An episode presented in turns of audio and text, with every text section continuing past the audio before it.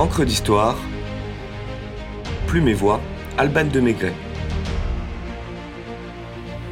Les grandes évasions. Et si le rêve des détenus était devenu le nôtre?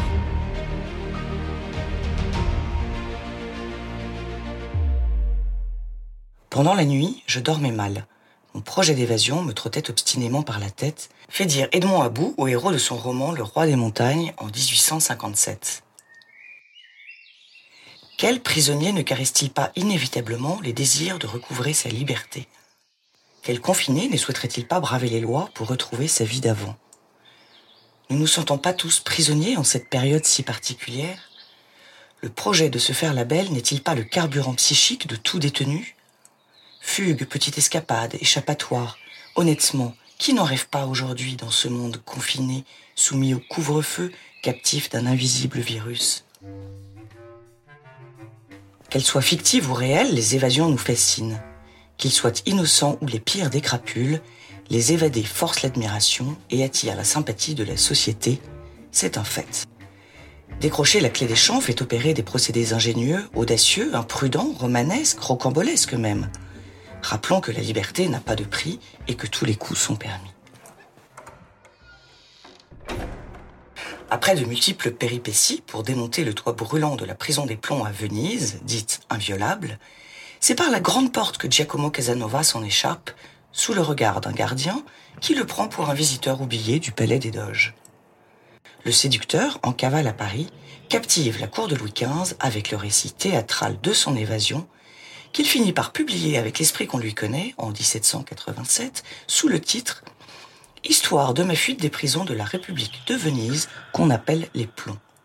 Cette prouesse ne vient pas contredire Diderot, qui écrivait quelques années plus tôt Chaque siècle a son esprit qui le caractérise, l'esprit d'une autre semble être celui de la liberté. Eugène François Vidocq, l'homme aux mille visages, est l'as de l'évasion à l'époque où il est encore forçat. Devenu le chef de la police de sûreté en 1809 et le père des détectives privés, l'ancien bagnard choisit le travestissement pour se soustraire à l'autorité carcérale. Flanqué d'un costume de matelot ou de gardien, il se fait la malle.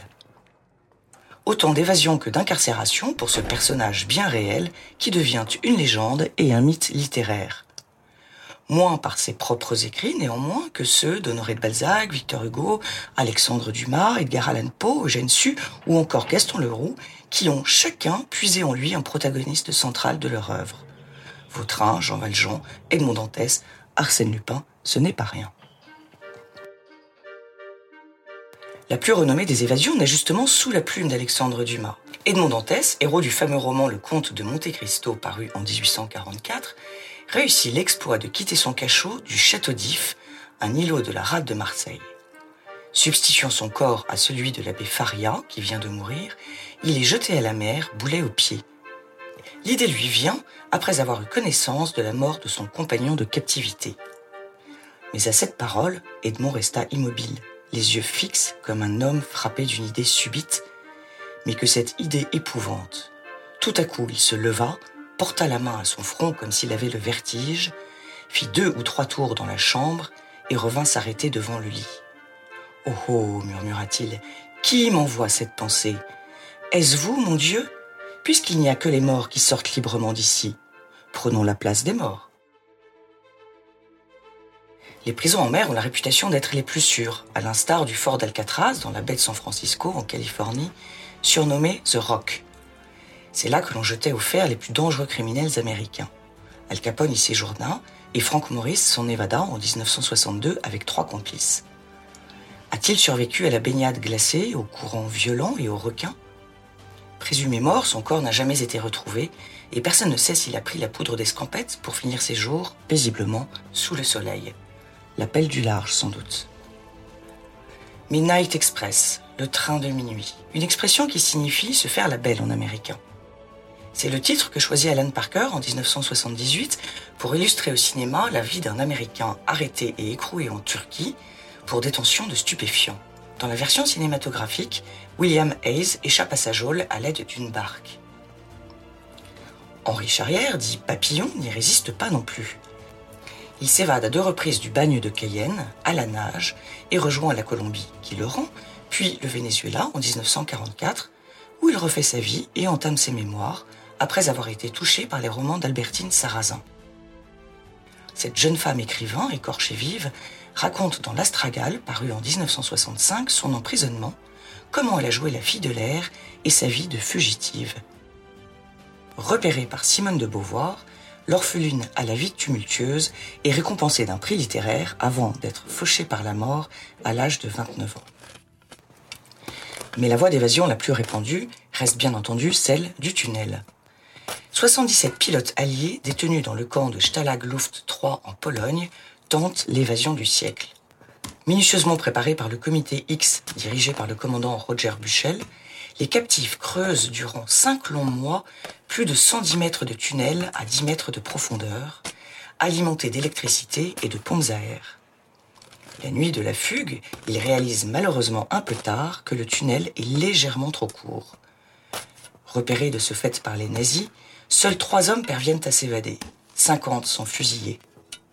L'épisode est immortalisé dans La Grande Évasion de John Sturges en 1963, qui figure parmi les plus grands films de guerre américains et rassemble une pléiade d'acteurs mythiques. On pourrait également évoquer les évasions du gangster John Dillinger dans les années de la Grande Dépression aux États-Unis, sous la menace d'armes arrivée par la complicité des matons.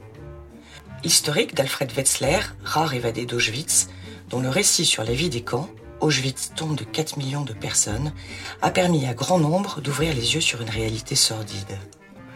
Ou celle spectaculaire du braqueur français Pascal Paillet, qui se fait la malle en hélicoptère dans les années 2000. François d'Alençon, Henri de Navarre, le comte de la Valette, Mirabeau, François Bazaine, Pierre Mendès France, le général de Lattre de Tassigny, Jacques Mérine, ennemi public numéro un des années 70, la liste est longue et l'exploit toujours salué au-delà, parfois, des considérations morales. Aujourd'hui, le progrès technologique et les mesures fiscales font que l'on entend davantage parler d'évadés fiscaux que d'évadés de prison. C'est surtout en prison qu'on croit à ce qu'on espère, écrit Balzac à travers son célèbre personnage vautrin dans Splendeur et misère des courtisanes. Ce qu'on espère en prison L'échappée belle, certainement. On imagine que beaucoup de captifs croient en ce qu'ils espèrent et font leur ce couplet de Paul Éluard, extrait du poème Liberté, j'écris ton nom de 1942. Sur mes refuges détruits, sur mes phares écroulés, sur les murs de mon ennui, j'écris ton nom, liberté.